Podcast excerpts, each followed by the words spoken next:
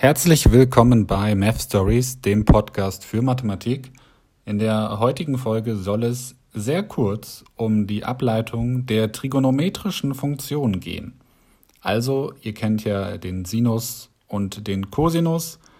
Das sind im Wesentlichen die trigonometrischen Funktionen. Natürlich kann man auch noch den Tangens, den Cotangens oder die Umkehrfunktion dieser Funktionen mit betrachten, aber ich will mich hier wirklich auf den Sinus und den Cosinus beschränken, weil sich alles andere daraus ergibt.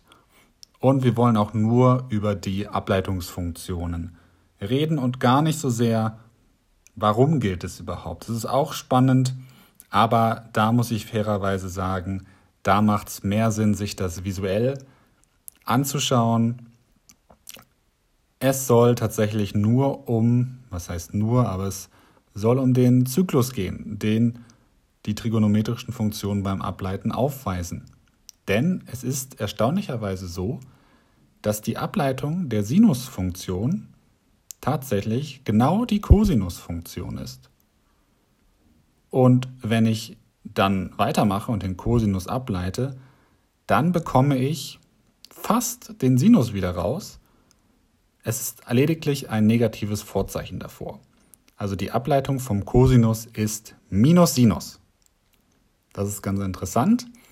Und jetzt kann man weitermachen, wenn man diesen Zusammenhang weiß, dann kann man die Faktorregel benutzen. Die Faktorregel besagt ja, wenn ich einen Faktor, in dem Fall minus 1, das negative Vorzeichen ist einfach die minus 1 mal eine andere Funktion, also minus 1 mal den Cosinus, ableite, dann bleibt der Vorfaktor stehen. Und das gleiche gilt für den Minus-Sinus wenn ich den ableiten möchte. Das heißt, wenn man sich jetzt nochmal überlegt, wir sind gestartet von der Sinusfunktion, haben die abgeleitet, bekommen den Cosinus heraus. Wenn wir den Cosinus ableiten, dann bekommen wir minus den Sinus heraus. Und jetzt mit der Faktorregel leiten wir den Minus-Sinus ab. Also Sinus abgeleitet ist wieder Cosinus. Und das negative Vorzeichen als Vorfaktor bleibt stehen. Also ergibt sich der negative Cosinus. Und das gleiche Beispiel dann nochmal, wenn wir Minus Cosinus ableiten. Cosinus alleine abgeleitet ist Minus Sinus. Einmal noch das negative Vorzeichen dazu.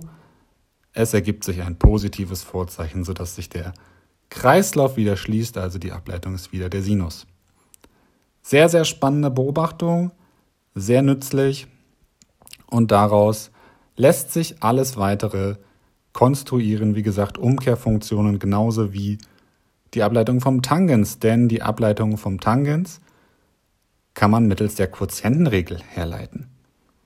Muss ich nur noch mal überlegen, was ist denn der Tangens? Der Tangens ist der Sinus geteilt durch den Cosinus. Und mit der Quotientenregel, die wir beim letzten Mal besprochen haben, lässt sich das sehr einfach ja, ausrechnen.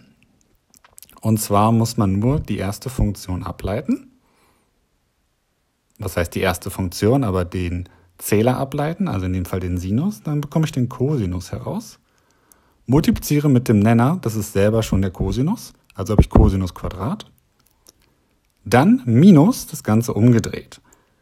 Die Ableitung vom Nenner ist die Ableitung vom Cosinus, also minus der Sinus, mal der Zähler selbst, also mal Sinus also habe ich insgesamt minus Sinus Quadrat beziehungsweise minus minus Sinus Quadrat, also plus Sinus Quadrat.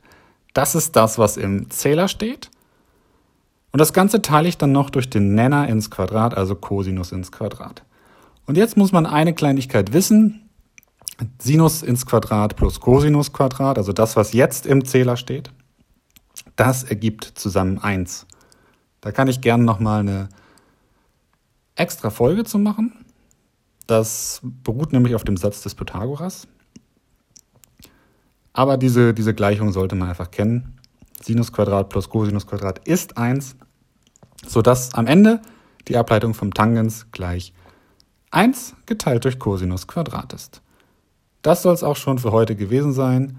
Die Ableitung der trigonometrischen Funktion, mega nützlich, sehr wichtig und wir hören uns dann in der nächsten Folge.